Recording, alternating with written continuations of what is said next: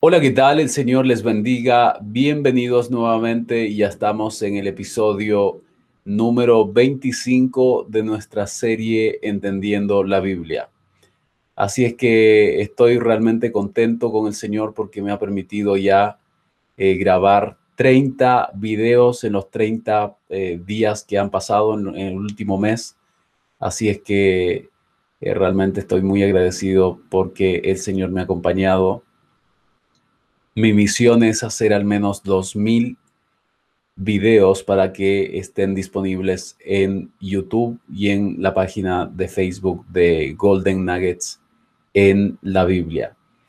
Así es que eh, hoy día quise cambiar un poco el formato porque antes estaba eh, tratando de grabar con mi cámara web, pero se llama webcam, que es una cámara que no tiene tanta, eh, tan buena resolución pero sí eh, decidí porque voy a conseguirme ahora un, una, eh, una memoria para mi cámara Canon que había comprado hace algunos meses atrás, que todavía no la he estrenado por el momento, pero sí quería partir con, eh, digamos, cambiar un poco el formato. Creo que he estado leyendo bastante rápido en general y quiero ir un poco más lento de tal forma que tengamos tiempo de explicar con más quizá lujo de detalles eh, la palabra de Dios. Porque nuestra intención acá simplemente es crear, crear un ambiente de estudio. Ah, sin duda a mí me gusta estudiar muchísimo, pero yo sé por qué razón tú estás acá. Tú estás acá porque necesitas eh, motivación. Sin duda quieres aprender de la palabra del Señor pero sobre todo lo que necesitas es motivación. Ah, porque es muy fácil tomar sin duda eh, una eh, Biblia o algún libro del don de profecía como Patriarcas y Profetas, por ejemplo, y empezar a estudiar por ti mismo. Entre paréntesis es muy fácil, pero si es que uno se pone a pensarlo bien, es muy difícil también al mismo tiempo. O sea, cuando yo partí a hacer este challenge, este, eh, desafío de grabar los 30 videos, 30 videos al menos de esta nueva serie, eh, estaba pensando en que hay muchas personas que están, eh, que son nuevas o que están comenzando en su vida cristiana y que les cuesta estudiar por sí mismos durante sentarse una hora a estudiar la palabra de Dios. Les cuesta leer. Hay muchas personas que no tienen la cultura de leer y, eso es la gran mayoría del el mundo. En general, el ser humano no le gusta leer tanto. Entonces quise hacer esto principalmente para el tipo de personas que les cuesta leer y donde, digamos, porque a veces la lectura suena un poco más monótona y como que uno necesita a veces un ser humano que te lea o que te explique las cosas que estás leyendo. Y eso es lo que he tratado de hacer pero aún así siento que he ido bastante rápido y que no he tenido, el, quizá me he sentido presionado por el tiempo a avanzar eh, más eh, de lo que debería haber avanzado. así que quiero ir un poco más lento. Vamos a partir hoy día con un nuevo capítulo. Ya estamos en el capítulo 11 del libro Patriarcas y Profetas. Eh, realmente estoy muy contento porque Patriarcas y Profetas es uno de los libros que eh, eh, digamos, pone el fundamento con respecto a los primeros eh, libros de la Biblia. Estamos estudiando, recuerden, prácticamente el plan de salvación. Hemos visto dos facetas del Señor. La justicia del Señor, Dios es un Dios de justicia. También hemos visto la misericordia del Señor. Dios es un Dios que tiene misericordia del ser humano. Pero sin duda que cuando el ser humano traspasa sus límites de la paciencia divina, entonces el Señor actúa y hace notar su poder y para que el mundo sepa sin duda quién es el, el que, digamos, está al control del universo. Entonces cuando la, la iniquidad eh, abunda en el mundo, sin duda el Señor se encarga de, eh, de poner fin a quienes se han rebelado contra eh, su voluntad y que han, han llegado a hacer violencia en la tierra y además opresión a los pobres y opresión también a otros seres humanos. Así es que el capítulo 11 tiene que ver con el llamamiento de Abraham o Abraham con una N. El llamamiento de Abraham. Seguramente ustedes han escuchado ya de este nombre Abraham, un hombre de Dios. Vamos a conocer más cosas con respecto a nuestro padre Abraham. Yo le digo Abraham porque creo que esa es la forma en cómo en general lo he conocido, pero acá dice Abraham. Así es que vamos a comenzar pidiendo que el Señor nos pueda acompañar. Espero cada vez más mejorar la calidad, sin duda, de los videos y lo más importante, la calidad del mensaje. Siempre eh, tratamos de, y yo trato de hacer, digamos, lo mejor que puedo. Así que el Señor les acompañe, el Señor les bendiga. Realmente sé que el estudio de la palabra siempre es de bendición. Así que ahí mismo donde estás, te invito a que me puedas eh, acompañar a estudiar la palabra de Dios. Vamos a orar ahí mismo donde estás. Inclina tu rostro y vamos a orar delante de nuestro Padre Celestial. Padre Celestial, te damos gracias por habernos ayudado, porque Señor está llegando un día más en que podemos reposar. Ya estamos a sábado prácticamente, Señor. Así que te doy gracias Quiero que tú bendigas a quienes eh, nos están acompañando. Hemos estudiado temas maravillosos durante la semana y yo estoy muy contento, Señor, porque tú me traes otra vez para estar eh, delante de tu presencia y así poder estudiar juntos la palabra de Dios, tu palabra. Gracias, oh Dios, gracias porque eh, hemos visto tus dos facetas, la faceta de la misericordia y la faceta de la justicia, de tu justicia. Y gracias te damos, Padre, porque tú eres un Dios misericordia y sin duda nos tienes paciente, eh, nos tienes paciencia, ah, pero sin duda también no tendrás por inocente al que es culpable de, haber oprimido a otros seres humanos en la tierra. Y, y te damos gracias, Señor, porque tú a todos los que han oprimido a tu pueblo, oh Dios, tú siempre los has defendido o se has defendido a tu pueblo de esos eh, hombres que ah, históricamente han perseguido a tu pueblo. Gracias te damos, Señor. Gracias por haber sido un refugio realmente para nosotros y tú cuídanos y protégenos, protege a nuestra familia, Señor. Eh, te pedimos que este día que es especial tú nos puedas eh, revelar. Revélate a nosotros, oh Dios. Revélate a mí para que yo pueda entenderte cada vez más y dame un corazón dispuesto para aceptar tu palabra como un niño. Gracias Señor, bendice entonces a quienes están del otro lado y acompáñanos en el nombre de Jesús. Amén. Amén. Muy bien, entonces, ya estamos en el episodio número 25, episodio número 25 de nuestra serie Entendiendo la Biblia. Y en esta ocasión vamos a, empezar ya con el capítulo 11 de Patriarcas y Profetas. Así es que el llamamiento de Abraham. Vamos a comenzar entonces leyendo, vamos a comentar.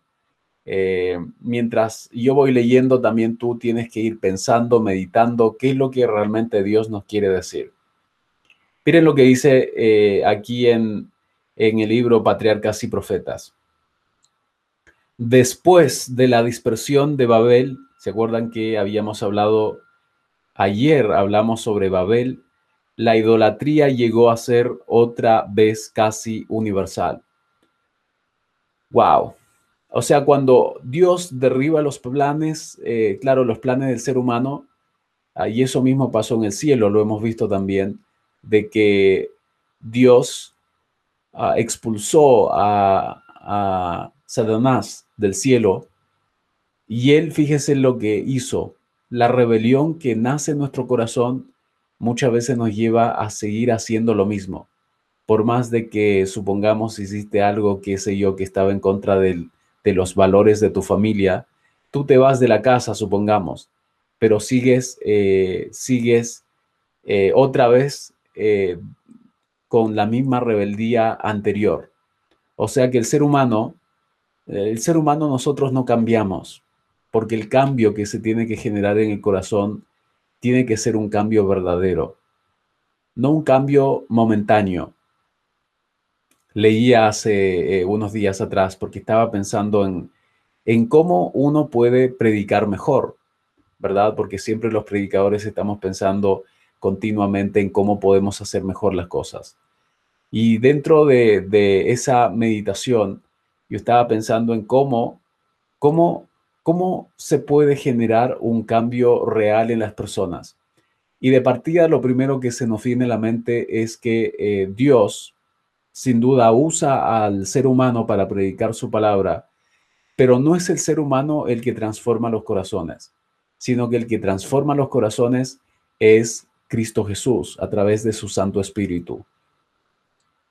Entonces, cuando yo empiezo a predicar, el Espíritu Santo es el que tiene que estar obrando en los corazones para que recién haya eh, una verdadera transformación. Pero aún así, tú puedes hacer todo bien e incluso hay muchas personas que pueden llegar a llorar dentro de un sermón, dentro de una predicación. Hacen el llamado, el llamado al final y entonces estas personas incluso se pueden parar, pueden decir, sí, eh, eh, me arrepiento de mis pecados o ya no quiero hacer este pecado más, pero llegan a casa con una triste realidad y es de que su vida no ha cambiado para siempre. Solamente fue eh, algo instantáneo, se fijan, algo momentáneo. No, no, no se vio realmente un cambio reflejado. ¿Por qué pasa esto? Porque cuando nosotros decidimos cambiar, hay una fuerza que es muy parecida a la gravedad. Ustedes saben, los que quizá han estudiado física, de que hay una gravedad, hay una fuerza que si es que yo quiero saltar hacia arriba, aunque es lógico de que uno salta hacia arriba, pero si es que yo quiero saltar y dirigiéndome hacia arriba, entonces lo que va a pasar es que la gravedad, la fuerza de la gravedad que si mal no recuerdo lo que me enseñaban en el colegio eran como 10 metros por segundo al cuadrado, lo que sea que eso signifique. Pero esa fórmula indica de que hay una fuerza que está empujándote hacia abajo, porque el centro, el centro eh, es la Tierra. Por lo tanto, nosotros, si tratamos de saltar hacia arriba, siempre vamos a caer hacia abajo. Entonces, para que tú puedas traspasar eh, digamos, y subir hacia arriba, tú necesitas una, eh, que algo te, te eleve a ti, que algo te saque de, por así decirlo, viole la ley de la gravedad, que traspase la fuerza de la gravedad y de esa forma vas a poder subir. Un ejemplo de eso es cuando los eh, cohetes son enviados al espacio. Se fijan, cuando la fuerza excede al, a la fuerza de la gravedad, entonces en ese caso es que, em, digamos, podemos subir sin ningún problema. Entonces, ¿qué pasa? Que en la vida cristiana también, tú puedes dar ese salto quizá que quieras como tratar de salir de tu condición actual, pero después te das cuenta de que realmente es muy difícil cambiar, de que no es fácil cambiar.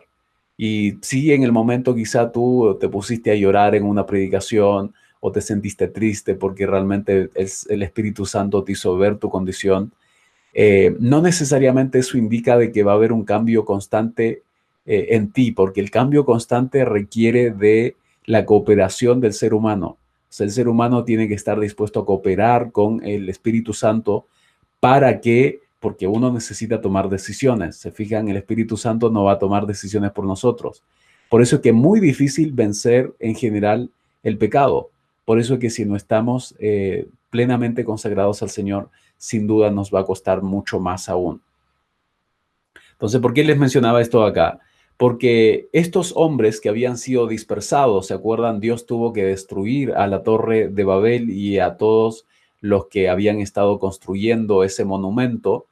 Eh, Dios los tuvo que expulsar, pero esa rebeldía que ellos tenían en el corazón no cambió esa rebeldía siguió con ellos. Lo mismo Caín, por ejemplo, eh, Dios cuando maldijo realmente, maldito, maldita, eh, o, sea, lo maldijo, maldijo a Caín.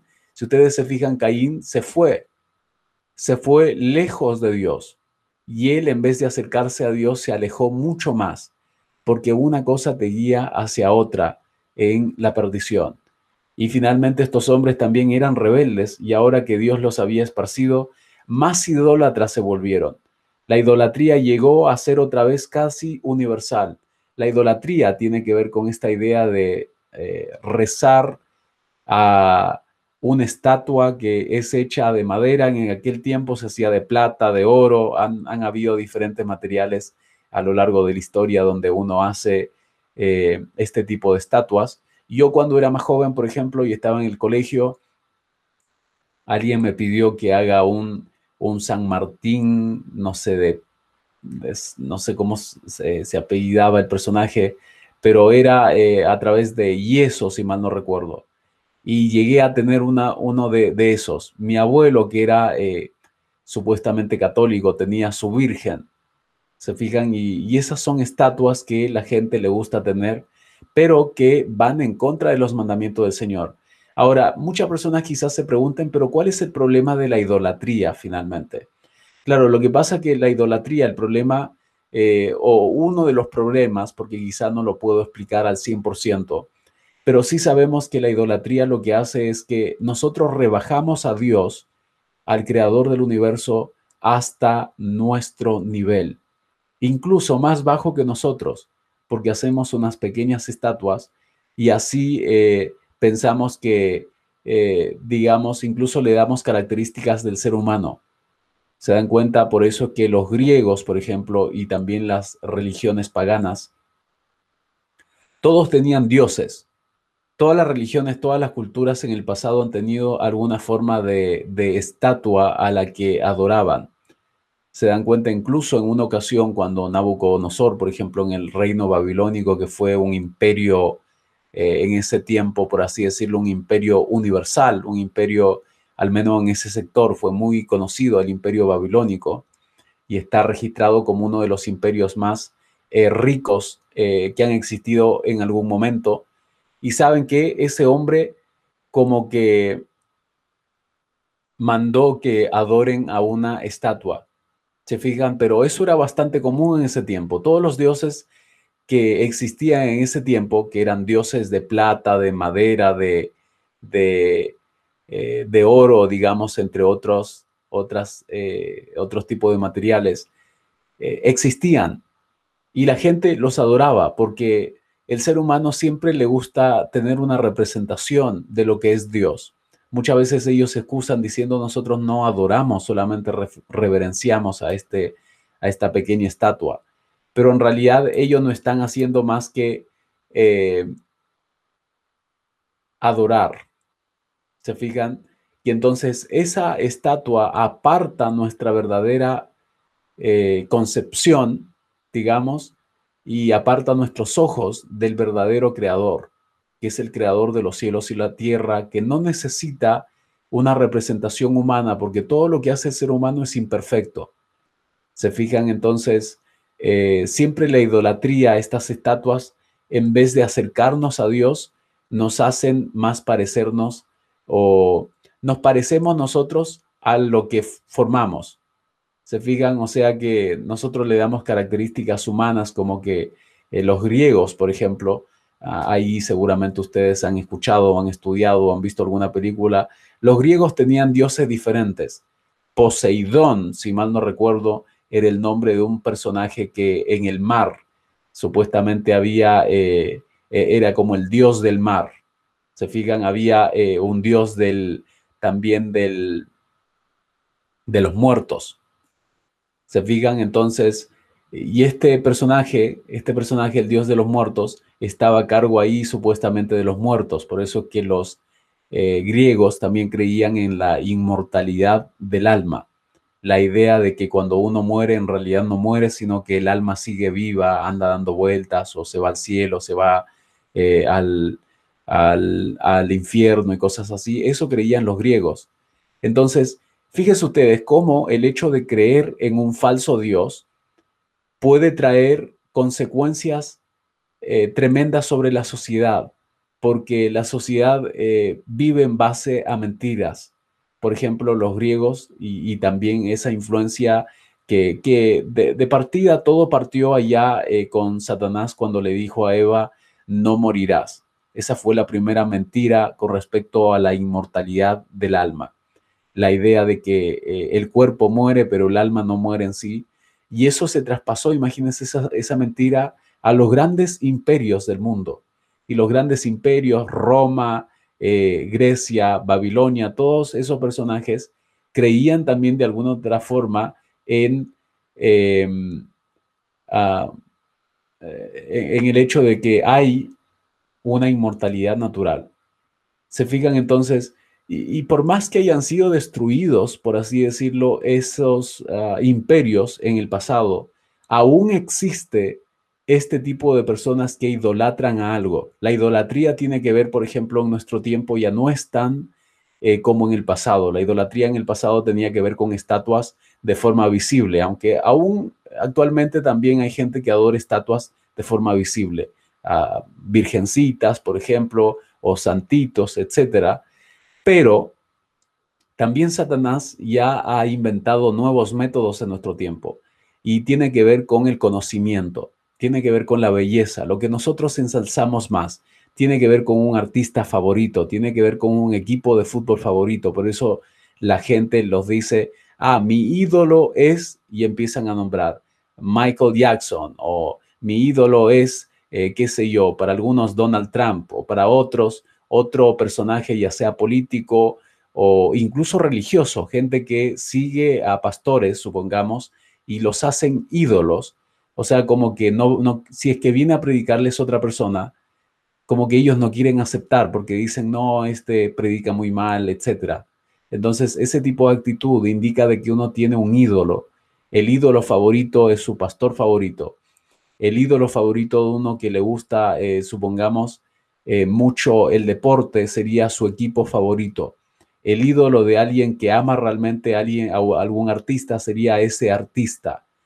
Ah, y, así, muchos ídolos. Hay gente que tiene como ídolos a, algún personaje político o algún sector político en particular. Entonces, hay ídolos. Lo mismo los científicos. Muchas veces la ciencia se ha convertido en idolatría o sea, como un ídolo para quienes supuestamente son eh, guiados en base a la razón. Para otros, la razón, por ejemplo, los filósofos actuales, eh, la razón prima por sobre todas las otras cosas y no hay eh, momento para la experiencia espiritual. Entonces se dan cuenta, la religión actual, por así decirlo, la idolatría actual está presente en todos los niveles. Y esta misma idolatría ah, existía en el pasado, pero en otras formas, en formas más, digamos, eh, literales, más eh, de forma no tan simbólica, si ustedes quieren. Y, lo mismo con la belleza, ya hoy en día uno eh, como que endiosa a alguna mujer o alguna modelo en particular y, lo mismo hace las mujeres con los hombres, etc. Entonces, vemos cómo cada vez más el ser humano se ha llenado de idolatría, lo mismo que en el tiempo pasado. Y la idolatría es algo muy grave delante del Señor, porque quita a Él, que es el verdadero Dios, de su santo lugar. Se fijan entonces, eh, el ser humano no aprende. Tanto en el pasado, por más que Dios los dispersó, ellos continuaron siguiendo, eh, eh, siendo, continuaron siendo rebeldes delante de su presencia. Entonces, eso es un poco el, el contexto de que por más que Dios los trató de, decir, miren, este tema de Babel está mal, Él los dispersó, la idolatría en sí, lo que ellos tenían en su corazón, llegó otra vez a ser casi universal. Ah, de tal forma de que uno se va alejando más de Dios. Te vas alejando, tus hijos se van alejando, tienen los mismos ídolos que tú o otros tipos de, ídolos, se van alejando cada, cada vez más del Señor. Y el Señor dejó finalmente que los transgresores empedernidos siguiesen sus malos caminos. Entonces, eh, Dios, cuando ya el ser humano no quiere eh, cambios, porque aquí lo que estamos viendo es que estas personas que se alejaron completamente y la idolatría nuevamente volvió a ser universal, lo que vemos es que el Espíritu Santo no, no está obrando en los corazones. Hay muchas personas que les cuesta, les cuesta eh, aceptar la obra del Espíritu Santo en su vida, porque ese tiene que ser un proceso consciente. Decir, yo quiero realmente que el Señor me transforme y me cambie. Entonces, ah, hay personas que caen en, extremos. Sin duda, hay personas que piensan que el ser humano por sí mismo puede, puede cambiar, y eso es una mentira a muchos hombres eh, actuales que enseñan de, tú puedes, dale, vamos adelante, etcétera, eh, que ocupan eh, neuro, ¿cómo le dicen? Neuroprogramación. Hay, una palabra, hay una palabra, pero que tiene con, con el hecho, tiene que ver con el hecho de las palabras. Por ejemplo, si que yo te digo, tú vas a ser rico, tú vas a ser el mejor, vas a ser un, un hombre de éxito, etcétera ellos piensan que de esa forma el ser humano puede ser cambiado. De hecho, tiene, tiene algo de, defecto en el corazón, pero no profundamente. No hay un cambio real en, en la vida del ser humano, porque el ser humano lo que necesita es la obra del Espíritu Santo. Eso es lo que más hemos necesitado en el último tiempo, la obra del Espíritu Santo. Entonces, cada vez como nosotros, eh, nosotros vamos rechazando al Espíritu Santo, el Espíritu Santo nosotros le estamos cerrando la puerta y el Espíritu Santo finalmente nos deja para que hagamos lo que queramos. Nos abandona completamente. Y eso es lo que pasó, se fijan. Eh, Dios los dejó para que ellos continuasen con sus malos eh, caminos. Bueno, ¿quieren ustedes seguir haciendo lo que quieren hacer? Adelante. Entonces Dios nos quiere mostrar y Dios quiere mostrarle al universo cuál es el resultado de alejarnos de su palabra. Y entonces las consecuencias vienen después, porque nosotros empezamos sin duda a, conversar, eh, más que conversar, perdón, empezamos a, a ver años después los resultados de nuestra conducta fuera de los caminos del Señor y realmente son desastrosos. De hecho, estoy seguro de que este día estoy hablando con una persona que eh, se ha equivocado en algún punto en su vida y que realmente ha tenido un efecto eso en la vida de su familia o de ella misma. ¿Verdad? Y esas equivocaciones, ¿por qué fueron? Precisamente porque no estábamos de parte del Señor y el Espíritu Santo, cuando nosotros hemos sido tan porfiados, por un momento se aparta y deja que nosotros hagamos lo que queramos. Se fijan, así pasó en ese tiempo también con, con los que eran transgresores. Transgresores significa que no guardaban los mandamientos del Señor, y transgredían abiertamente los mandamientos del Señor. Se fijan, em, Dios nos deja entonces que sigan sus malos caminos, porque Dios le da al ser humano lo que Él pide.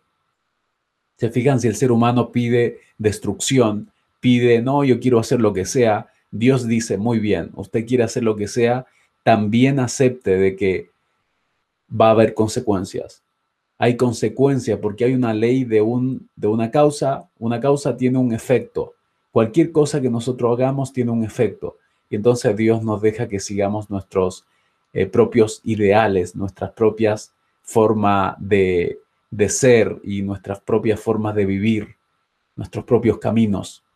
Y nos deja, nos deja que hagamos lo que queramos, hasta que finalmente viene Satanás sin duda y nos destruye. Y en aquel tiempo eso es lo que pasó. Los hombres no aprendieron, eh, nuevamente volvieron a, ser idólatras, porque eso mismo pasa con el borracho, por ejemplo. Tú al borracho le quitas la cerveza por un momento, el alcohol, y luego lo descuidas y él vuelve nuevamente al viejo hábito. Porque el pecado es agradable. Se fijan, es muy agradable el pecado.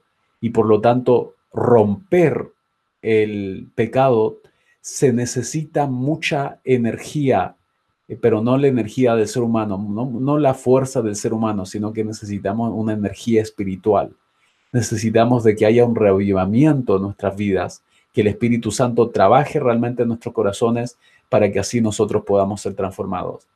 Eso es lo que Dios está buscando, de que nosotros confiemos, de que le entreguemos nuestro corazón para que haya hayan cambios reales en nuestra vida. Ese mismo ejemplo que yo les daba, que también lo leí por ahí, decía algo así como muchas personas están llorando ahí en las predicaciones, pero realmente vuelven a casa y siguen siendo exactamente los mismos. muchas personas han eh, ido a y eso alguien seguramente en algún momento me había comentado, dice, yo he ido, he estado 20 años en iglesia, he pasado 20 años siendo un adventista o un cristiano, he pasado 20 años, pero realmente siento que no he aprendido nada mis lecciones, porque me sigo equivocando, sigo siendo el mismo que antes, y eso es muy natural, porque eh, naturalmente el corazón del ser humano no le gustan las cosas espirituales. De hecho, a mí me sorprende de que tú estés acá, porque el hecho de que tú estás acá me indica de que tú estás buscando cosas espirituales. Tú estás buscando cambiar en algún punto. Tú estás tratando de mejorar en tu vida. Y muy bien, has dado un paso excelente porque el Señor te va a acompañar. Pero siempre estemos de acuerdo en el hecho de que es muy difícil vencer al pecado. De hecho, el ser humano por sí solo no lo puede hacer. Por eso es que estos hombres a pesar de que Dios le rompía los planes, ellos continuaban. Miren, hagan ejercicio, por ejemplo, con los niños que son rebeldes. Los niños que son rebeldes, tú le quitas el, eh, digamos, lo que ellos quieren, lo que ellos más quieren, le quitas y después lo vas a encontrar haciendo exactamente lo mismo. Evitas muchas veces de que ellos se equivoquen, pero ellos van a continuar hasta que lo logren. ¿Por qué razón? Porque el pecado es atractivo porque es más natural para el ser humano hacer el mal que hacer el bien. Entonces, ¿cómo lo solucionamos? Lo solucionamos eh, buscando al Señor. Necesitamos pedirle a Dios que a través de su Espíritu Santo obre nuestra vida, nuestro corazón, y de esa forma nosotros vamos a poder eh, acercarnos más a nuestro Padre Celestial. Así es que em, Mientras eso pasa, entonces, cuando nosotros nos alejamos, Dios nos deja finalmente eh, que hagamos lo que queramos. Mientras, por otro lado, hay otra cosa que pasa en la vida. Bueno, hay algunos que se alejan de Cristo Jesús completamente y Dios los deja que hagan lo que quieran. Pero al mismo tiempo Dios elige a Abraham del linaje de Sem. Sem, ¿se acuerdan que demostró junto con su hermano Jafet de ser hombres de bien? Porque ellos cubrieron a su padre cuando él estaba embriagado y estaba desnudo. Lo cubrieron, se fijan. Y del linaje de Sem vino Abraham, Abraham, y a fin de hacerle depositario. Entonces el Señor, mientras a unos los había abandonado para que sigan eh, sus propios caminos, que fueron la gran mayoría del mundo en aquel tiempo después del diluvio, Dios eligió a Abraham a fin de hacerle depositario de su ley para las futuras generaciones. Entonces, hay dos tipos de personas también acá. Y dos tipos de personas que han existido a través de toda la humanidad. Por ejemplo, los primeros hijos de nuestros padres eh, Adán con Eva fueron Caín y Abel. Y ahí vemos también representados, como ya lo hemos leído anteriormente, los dos tipos de personas que existen en el mundo. Los que eh, aman al Señor y guardan sus mandamientos y los que no lo hacen. Se fijan, solamente hay dos grupos de personas. Entonces, por un lado, vemos que Dios se apartó de eh, Caín, pero Caín se apartó de Dios mucho más y ni siquiera volvió, no quiso la reconciliación con el Señor. Muchas veces el, el, Señor pareciera a veces que nuestra vida desaparece por un momento, pero a veces lo hace para que nosotros tengamos necesidad de arrepentimiento. Pero el ser humano, en vez de volver con arrepentimiento, nos alejamos más de Dios. Entonces el Señor nos deja que sigamos nuestros malos caminos. ¿Quiere usted portarse mal? Bueno, no lo puede hacer en mi casa sin duda. Por eso que las personas que, eh, digamos, que aceptan a Cristo, las personas que aceptan a Cristo están en una condición diferente a estos hombres que siguen sus propios caminos, porque los que aceptan a Cristo, Dios les ofrece lo mismo que Abraham, eh, eh, les ofrece ser depositarios de su ley. Dios nos dice, muy bien, mira, estos de acá, que son todo el mundo, se han apartado de mí y yo los voy a dejar que hagan lo que quieran. Pero mientras tanto voy a elegir aquí en la tierra algunos que quieran realmente ser salvos. Hay otros que no quieren, que son esta multitud de grupos acá que habían sido dispersos. Pero hay algunos que vinieron del linaje de Sem, porque siempre hay personas cristianas en nuestro medio a veces tus vecinos quizá, posiblemente tú no eras cristiano antes, pero sí lo era tu vecino. Y tu vecino tuvo buen testimonio de ser un fiel hijo del Señor y siempre testificaba de Jesús y, era un buen vecino. Entonces el Espíritu Santo generó impresiones en tu corazón, a tal forma que literalmente tú no te has hundido tanto en el pecado como quizá otra gente lo ha hecho. Entonces Dios te ha dado la oportunidad, te ha dado la oportunidad y te dice, hijo, tú vas a ser como Abraham, tú vas a llegar a ser un depositario de mi ley. Yo te voy a entregar a ti mi ley para que tú lo prediques a este, a este otro, este otro grupo de personas que se están perdiendo yo te elijo a ti. Te elijo para que tú seas un predicador. La razón por la que Dios eligió a Abraham fue para que él les predique a los demás a través de su vida en particular, que predique a otras personas de que Dios, hay un Dios en los cielos y de que Dios ama al ser humano y de que Dios está buscando de que ellos se arrepientan. Entonces, mientras mucho, que son la gran mayoría de personas, se alejan de Cristo, Dios elige a algunos para que vengamos y prediquemos. No porque nosotros seamos mejores que otras personas, no porque nosotros haya en nosotros un mayor bien o de que Dios nos haya hecho especiales, especialmente diferentes. No, nosotros somos igual que todo, todo el mundo. Tú eres igual que todo el mundo, con deficiencias y con debilidades, igual que todo ser humano. Pero el Señor nos puede transformar y nos puede ayudar y cada vez más el Señor nos va a enseñar a seguirle verdaderamente, a amarle por sobre todas las cosas, a amar su palabra, amar a Cristo Jesús. Y entonces nos va a acercar más, más hacia Él, nos va a sacar de un lugar a otro lugar, nos va a dar una nueva vida, nos va a dar un nuevo nombre.